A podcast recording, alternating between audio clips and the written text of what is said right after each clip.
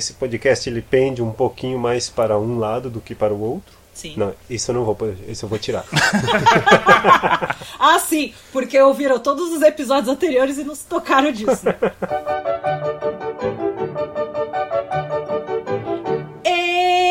Estamos em mais um episódio de Inquisição Pangalática, o podcast de listas que não interessa a ninguém, mas você vai gostar de ouvir. E aí, Thiago, tudo bom? Tudo beleza, moça Mai? Como você está hoje? Eu estou bem, estou exausta, estou cansada, mas estou ótima porque não está mais fazendo aquele calor insuportável. Então, para gravar, eu posso fechar minha janela e não ligar o ventilador. Ah, que beleza. Isso é um ponto muito importante atualmente. Vamos nos apresentar. Eu sou a Mai, do Obrigado pelos Peixes, obrigado pelos peixes.com e do podcast Papo Vogon. E eu sou o Thiago, do Ministro do Andartolo, o site quase mais completo sobre o Monty Python do Brasil. E vamos aí. Ah, e o podcast você não cita mais.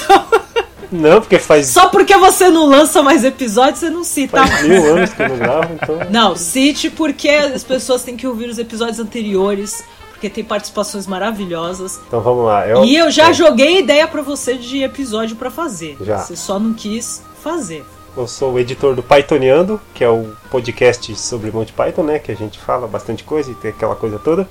E somos só nós dois? Não estamos sozinhos! Não estamos sozinhos, mais uma vez, com um convidado muito, muito especial. Por favor, convidado, apresente-se. Fala galera, aqui quem fala é o Mogli e é um prazer Yay! finalmente estar aqui, né?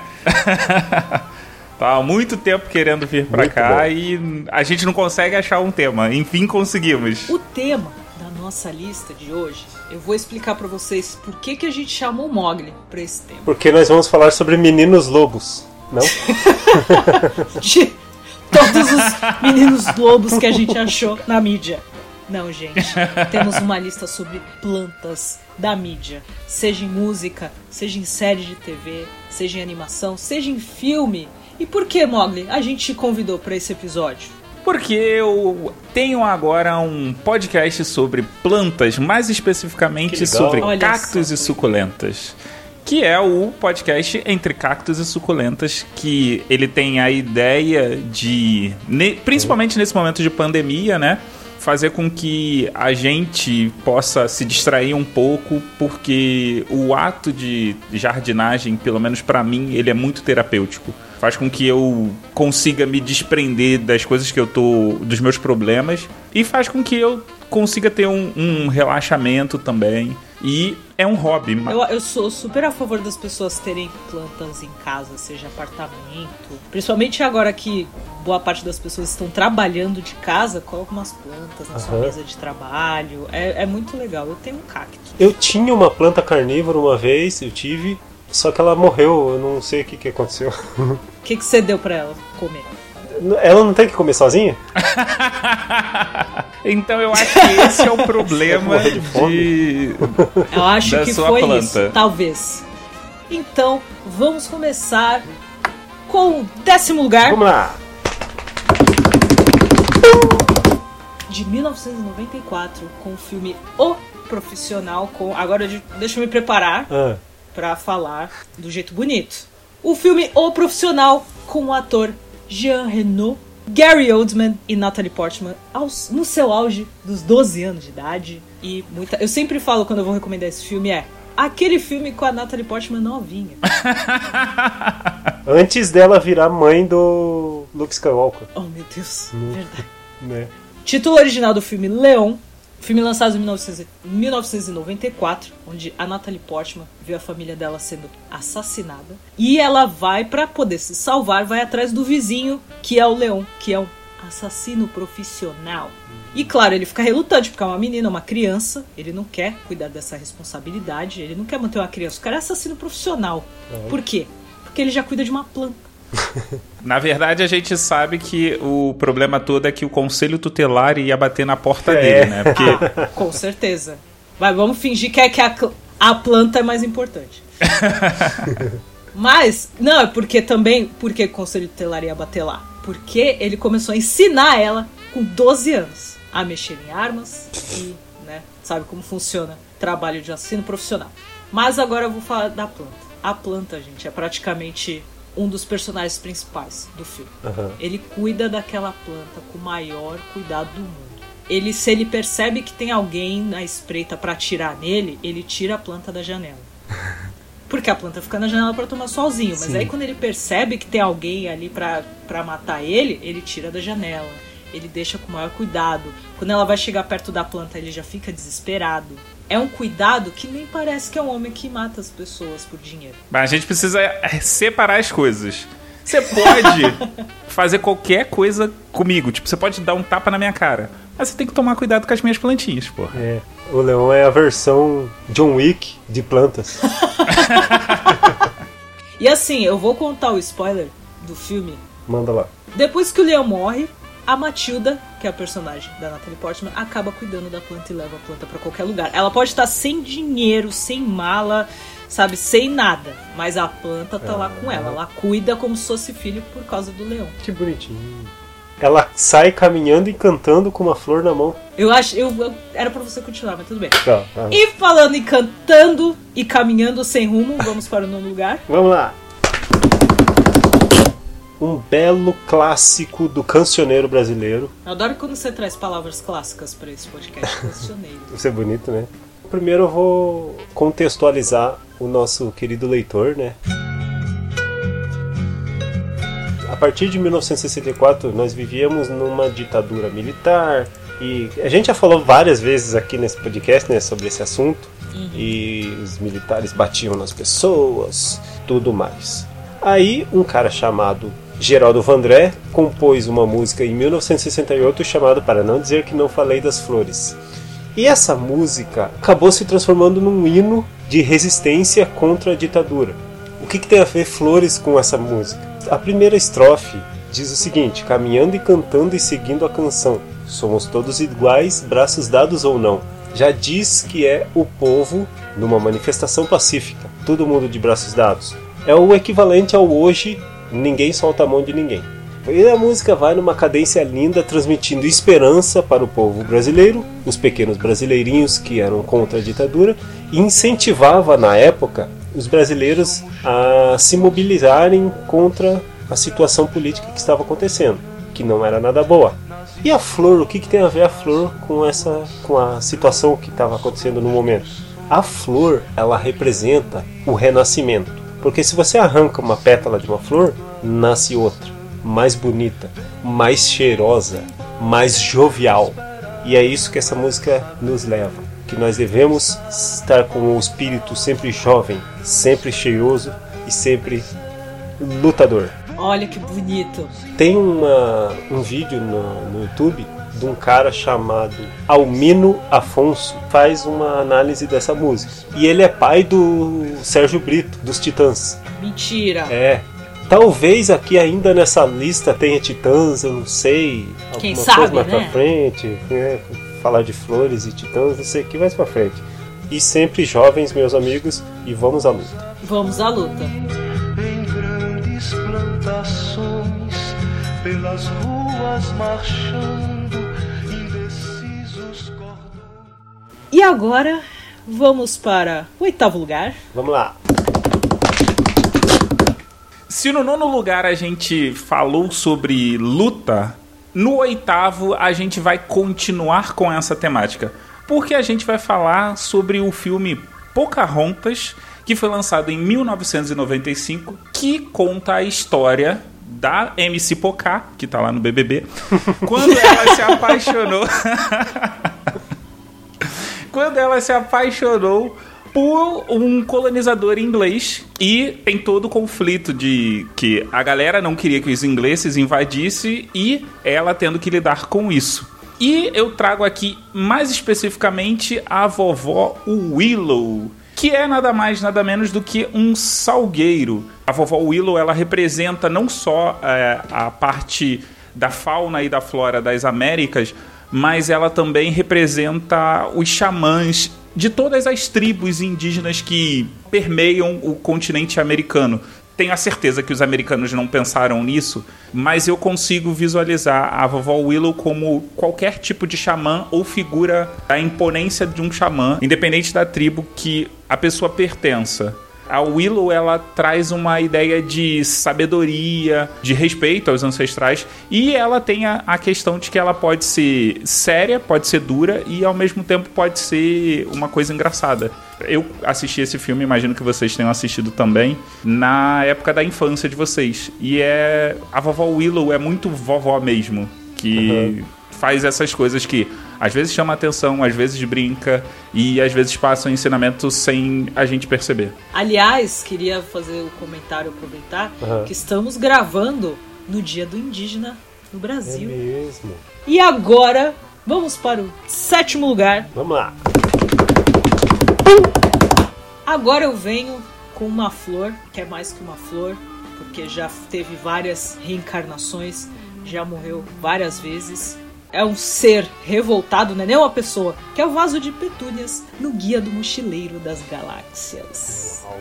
Vou fazer aquele parecer. Sabemos que o vaso de petúnias é o quê? É aquele míssel que estavam jogando contra a nave Coração de Ouro. E, por causa daquele botãozinho do gerador de improbabilidade, os dois mísseis viram a baleia e o vaso de petúnias. Na hora que os dois estão caindo, o vaso de petúnias fala: Oh não, de novo não. Muito se diz que se a gente sabe o porquê do Vaso de Petúnia ter falado isso, a gente saberia muito mais sobre o universo e seu significado. O Vaso de Petúnia, na verdade, é o Agrajag. O que é o Agrajag? É um ser que morreu várias vezes, de forma direta ou indiretamente, pelo Arthur Dente. Então, quando ele fala, ó oh, não, de novo não, é porque ele está morrendo mais uma vez nas mãos do Arthur Dente. Porque o Arthur Dente que aperta o botão gerador de improbabilidade infinita e ele está dentro da nave e ele faz com que o míssil se torne o vaso de Petúnia, que é o Agrajag, e o Agrajag cai no chão e o vaso se destrói todo.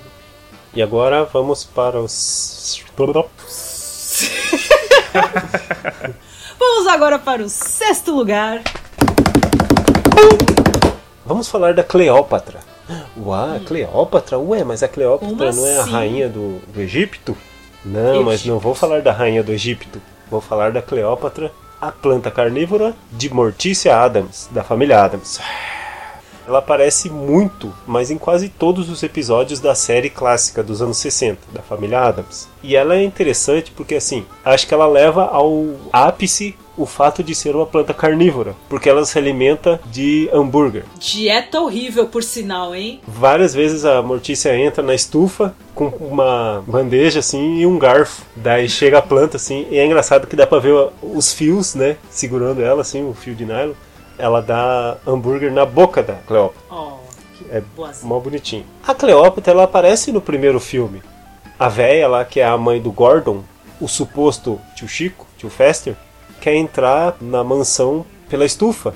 E uhum. daí a, vem as raízes assim começa a amarrar ela assim e levam ela para lá. Aquela Tadinha da véia. é a Cleópatra. Geralmente planta faz isso, né? A planta quando ela tem, como que eu vou dizer, mobilidade própria, ela uhum. usa os seus ramos, né, os seus galhos e suas raízes para poder dar uma lição nas pessoas. Ah, é? Cleópatra então pode ter existido então.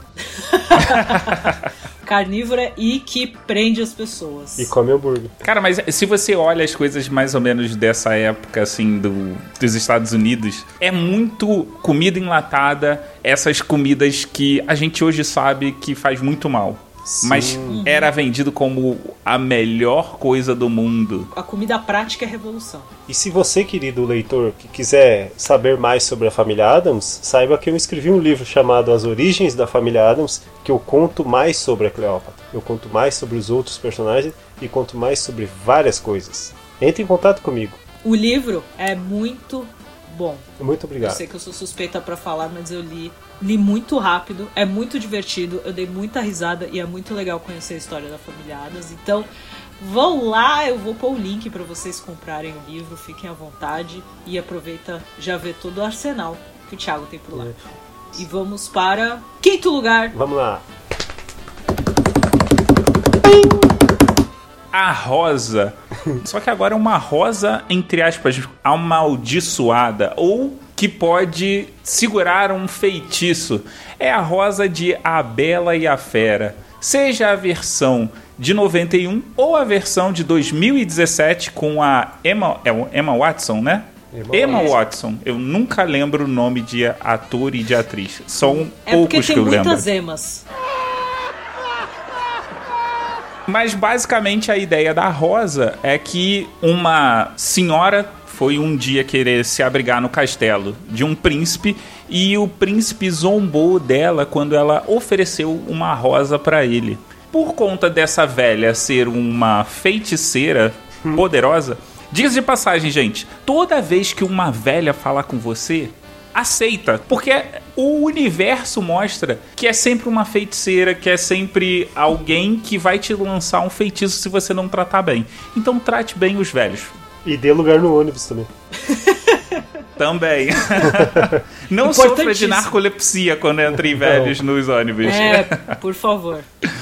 E aí a, a Rosa ela segura esse feitiço que é pra mostrar pra fera que ela precisa ver além da aparência exterior. Tem a questão de que se passar 21 anos e ele não conseguir se apaixonar verdadeiramente por alguém, ele viveria eternamente como besta. E aí a gente percebeu que esse moleque deve ser novinho, né? Porque vamos pensar aqui, 21 anos, se ele conheceu ela com 15, então ele já tá chegando na casa dos 36 aí, ó. Foram todos esses anos como fera? Olha, Emma Watson, a Bela, é bem novinha pra esse cara. Eu acho que não é uma parada legal, não.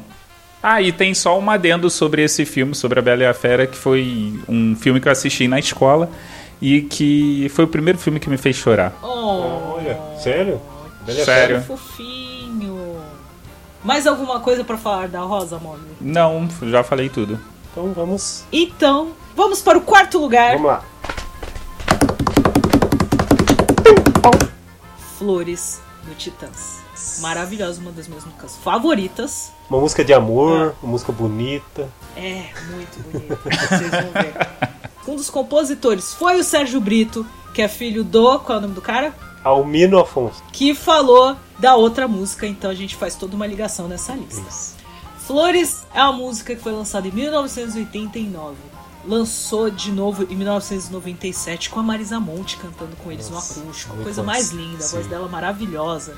E você pensa, putz, essa música é linda, falando de flores e não sei o quê. Mas não, meus amigos. Essa música fala de morte, de suicídio.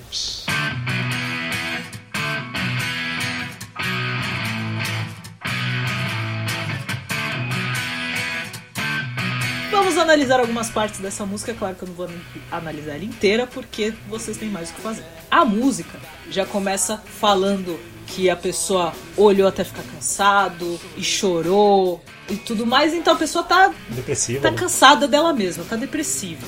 O outro trecho que é muito importante é os punhos e os pulsos cortados e o resto do meu corpo inteiro, a flores cobrindo o telhado e embaixo do meu travesseiro. Cobrindo o telhado embaixo do meu travesseiro.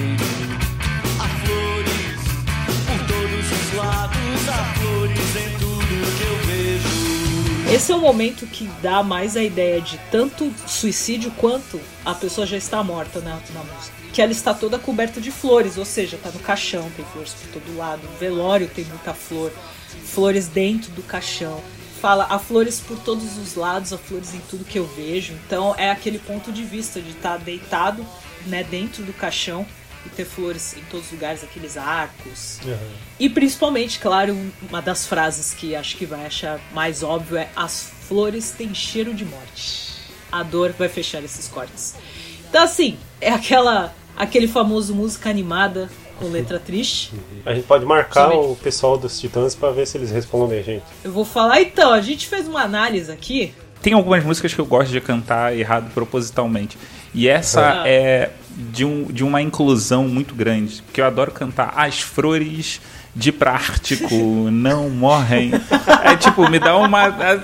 Eu fico feliz quando eu canto assim, gente. Ai, fica mais bonito ainda, de prático. Não, não, ó, ó, não é prástico, é prático. Você tá deixando ela mais difícil. É porque é, o carioca ele coloca, quando ele quer é, ser popular, ele coloca o R no L e no S. É ótimo que cada episódio do podcast tem alguém de um lugar diferente É. nesse Brasil.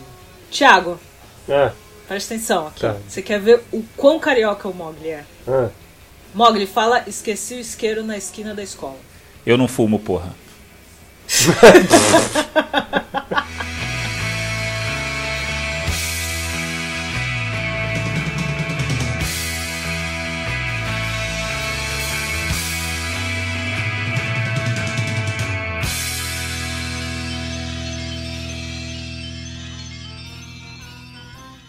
Bom, agora vamos para o terceiro lugar. Vamos lá. Diretamente para o ano 1992, a novela Pedra sobre Pedra. Nas- na, na série não, na nessa novela tinha um personagem chamado Jorge Tadeu. Um personagem interpretado por ninguém mais, ninguém menos que Fábio Júnior. Esse personagem era um fotógrafo. Ele chegou na cidade de Resplendor, aí começou a tirar foto das mulheres, as moradoras da cidade, e a cidade é uma cidadezinha pequena, né, de interior, e começou a dar o burburinho. Nossa, esse cara, esse cara tá tirando foto das mulheres, tudo, e as mulheres começaram a se apaixonar por ele, é, é óbvio. Claro, é o Fábio Júnior. Todas as mulheres da cidade. Não, e também eu acho que tinha um lance que as mulheres também começavam a, a se é, valorizar, se, vestir melhor, se produzir. E tinha essa questão da autoestima, e aí, óbvio que cidade do interior, né? O que, que as pessoas fazem? Taca pedra na Geni. Deu ruim, né? Mulher não pode se arrumar, gente. Mulher não pode ter autoesti- autoestima alta. Porque daí tinha a delegada, tinha a mulher do prefeito, a não sei quem, não sei quem, tinha as casadas, as solteiras, e todas elas se apaixonaram pelo Jorge Tadeu. Ele trabalhava como fotógrafo e tal, e tinha uma praça onde que ele ia lá e fazer xixi na praça.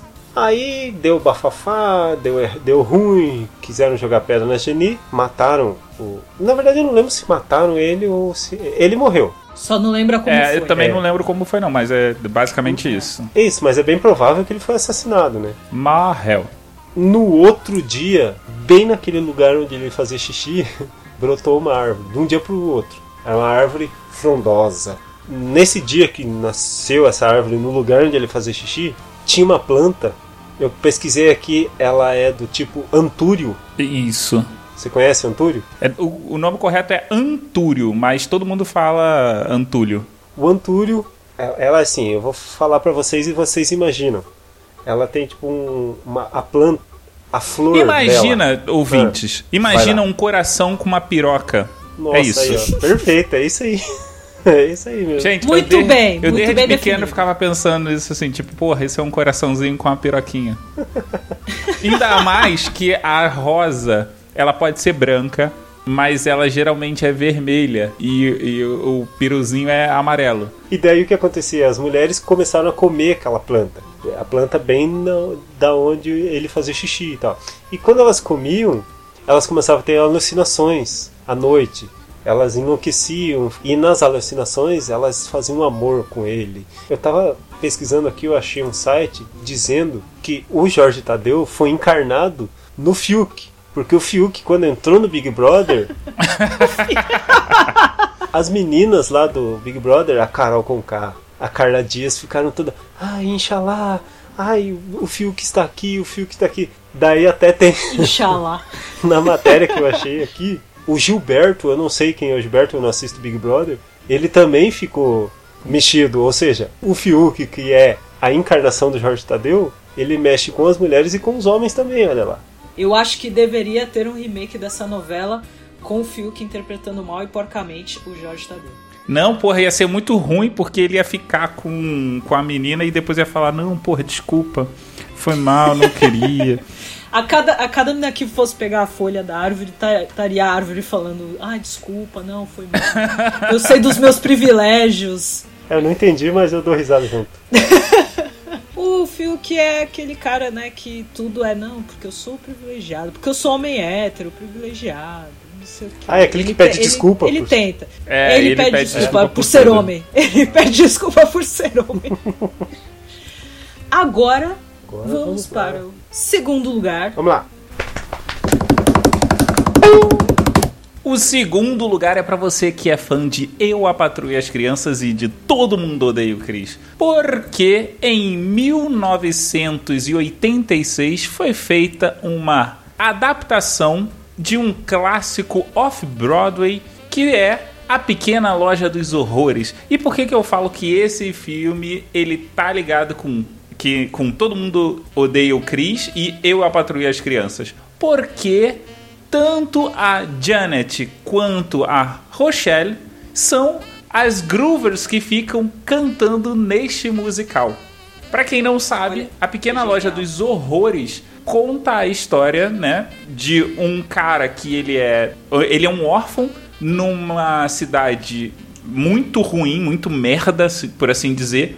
E é essa planta que ele cultiva lá no fundo da, da floricultura dele, uma hora é colocada na frente e magicamente a planta começa a atrair pessoas para comprar, porque a loja estava quase sendo falida e do nada ela vira a atração principal.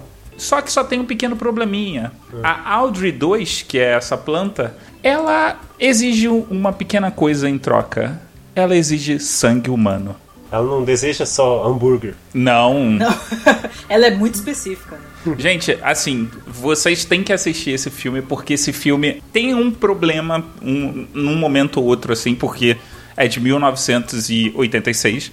Mas você tem o Rick Moranis, você tem o Steve Martin, o John Candy, o Jim Belushi. Nossa, só nata. É uma hora e meia que você vai rir pra caramba, assim. E é aquele lance, é. Eu, particularmente, eu não gosto muito de musicais, mas esse entrou pro meu grupo seleto de musicais que eu, tipo, curto pra caramba. A Loja dos Horrores, que foi no qual foi baseado, né? Porque isso é uma regravação, e a Loja dos Horrores tem o senhor Jack Nicholson lá em 1960, estreando em Hollywood. Ele era o, o dentista, no caso, o Jack Nicholson. O Steve Martin, ele é o dentista. Ele representa um, um cara que agride mulheres. E eu fiquei muito incomodado no início. Mas depois você entende que só o Steve Martin conseguiria fazer aquele papel. E agora, Thiago, chegou o momento mais importante Um desse momento podcast. bonitinho. Licença poética. Nós falamos de plantas que nós gostamos, certo? Certo. Flores Sim. de titãs, a rosa da Bela Fera, a Cleópatra e, e tudo mais. Só que agora eu acho que essa planta a gente não gosta muito dela não. Sabe por quê? Não. Porque ela não gosta do raça negra. Nós Quem não gosta de raça negra, você já começa a duvidar um pouco. Interessa Então, Cara, eu preciso me certo, defender nesse momento. ah, Você não gosta de raça negra. o- Porque raça O negra. Mogli é a planta. Raça Negra me lembra a minha família na década de 90. Festas com os tios e primos e domingos intermináveis que eu tava doido pra ir pra casa pra fazer porra nenhuma, mas que eu tinha que ficar reunido. e que até hoje as reuniões são regadas a, a essas músicas. Tipo, Ah, e até hoje, caraca. quando rola a reunião da minha família, parece que a gente voltou pra década de 90, assim. Quem quiser ser adotado pela família do Mogli pra reviver os melhores, os melhores hits do pagode anos 90, manda mensagem. E você falou regada a raça negra aí, ó. Tudo pra quem viveu numa caverna até então, em 2000, um menino foi no programa Topa Tudo por Dinheiro de Silvio Santos. E daí tinha uma pegadinha lá. Era um menino contra a- uma menina. O menino tinha uma planta na frente dele e a menina tinha uma planta na frente dela. Eles tinham que cantar pra ver se a planta ficava feliz ou triste. E a menina cantava várias músicas e a planta dela ficava muito feliz. E o menino, ele era muito fã de Raça Negra. Ele conhecia todas as músicas de Raça Negra. E ele cantava Raça Negra pra planta e a planta murchava. Só que é muito engraçado porque o menino tinha, sei lá, 4 anos. Não, uns 12 anos talvez, 8, sei lá. Não, mas é 12 anos. se Tu acha que um menino de 12 anos ia cantar raça negra e chorar em rede nacional? Né, Tem uma cara de ter uns 6, É, 5 então, anos. É novinho, é novinho. É que eu não sei quantos anos, mas é novinho. Ó, diz aqui que hoje ele tem 20 anos. Como é que ele tem 20 anos e. Não, não faz Não sentido. faz, né? Pô, não tem como. Ah, não, pera aí. A matéria é de 2016. Faz as contas aí, vocês que são bons de matemática. Ah, tá. Não, então ele tinha 5 anos, 5, 6 anos. Então, olha lá. Por aí. E daí ele fica Tipo isso. Ele fica mó triste, mano. Ele começa meio que chorar, né? Daí o Silvio, todo zoeiro lá, né? Mas você tá cho- mas, mas, mas, mas você tá triste ou você tá chorando ou você tá fingindo que tá chorando? Ele mó chorando assim, escorrendo lágrimas. Eu tô fingindo que eu tô chorando, não tô chorando. não tô." Tadinho, É, porque a planta não gostava da raça negra. O menino se chama Luiz Salles. Luiz Salles, estamos com você e também odiamos essa planta. O Mogli, ele tem trauma. O meu problema precisa ser tratado com análise. A análise que você precisa, Mogli, é essa aqui que eu vou colocar agora.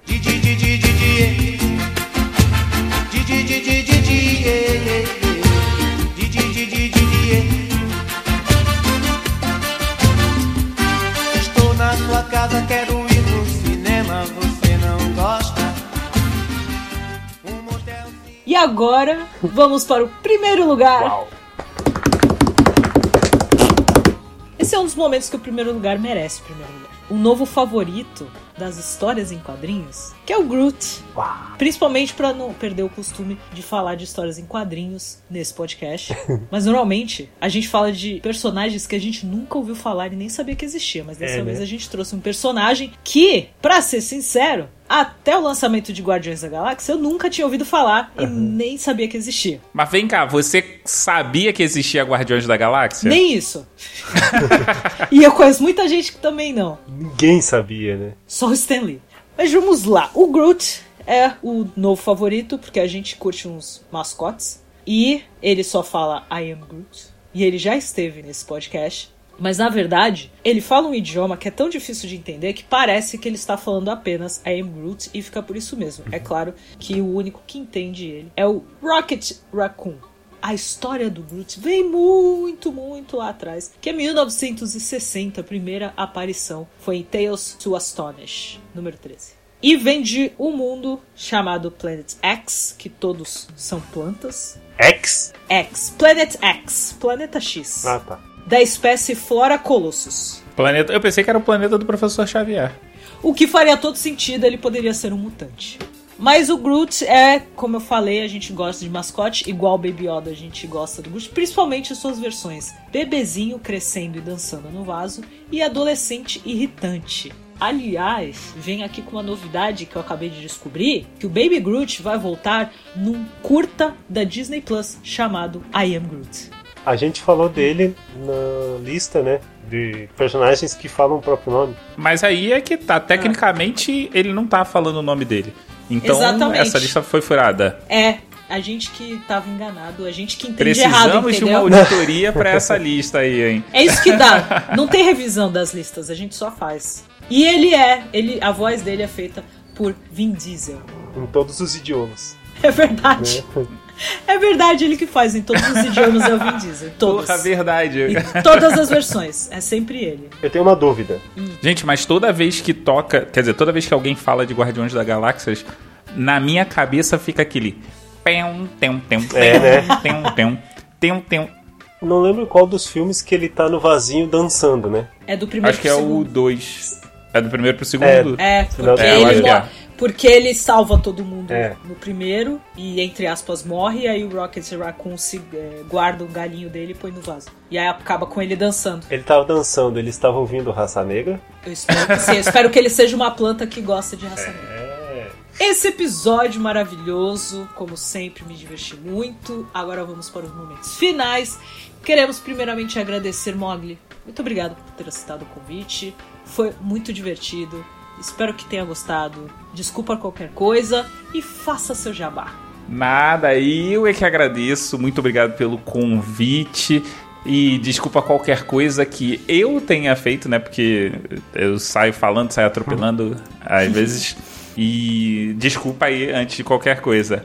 Mas se você quer continuar ouvindo mais sobre cactos e suculentas, eu te convido a ouvir o Entre Cactos e Suculentas em qualquer agregador de podcast, ou não, né? Porque tem alguns aí que não são agregadores, mas também rola isso. E se você quiser dar um pulo no site, é só entrar em entrecactosesuculentas.com.br, tudo junto. No Instagram, a gente é o Entre Cactos e Suculentas. No Twitter, a gente é arroba cacto e suculenta, porque o Twitter não suporta esse nome gigantesco que eu resolvi escolher para o podcast. Acontece. E se você tem alguma dúvida, mas você é uma pessoa tímida e tem medo e vergonha de ser acha- chamada de burra por uma pergunta, é, não tenha vergonha, porque qualquer dúvida pode ser uma dúvida válida. Na verdade, ela é muito válida. Você pode encontrar o Entre Cactos e Suculentas no Curioso Cat, curioscat.me barra cacto e suculenta e deixar a sua dúvida lá que eu vou com todo carinho pesquisar e responder para você. E eu espero que você perca o medo de ter uma plantinha, né? E passe a ter um cacto, uma suculenta, que aí conforme você vai evoluindo, a gente vai para plantas mais complexas. Que apesar de parecer cactos e suculentas não são tão simples assim.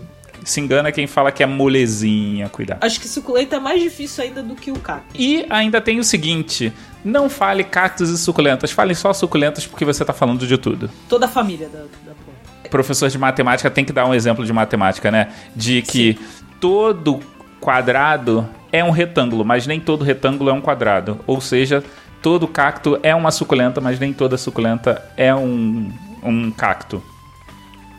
Agora eu tô igual aquele meme da Nazaré, sabe? Todo quadrado é É porque os cactos eles pertencem à família cactáceas, que é tudo enquadrado dentro de suculentas. Ou seja, os cactos eles são um grupo dentro da família das suculentas, que ao invés de terem folhas, eles têm espinhos. E diferente do que a Mai falou, não necessariamente esses espinhos machucam.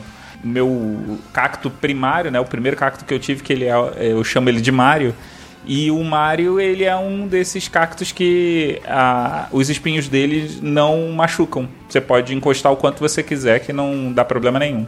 Você conhece o Mario? Qual Mario? Aquele que o espinho não machuca. Pode falar do outro projeto também, mano.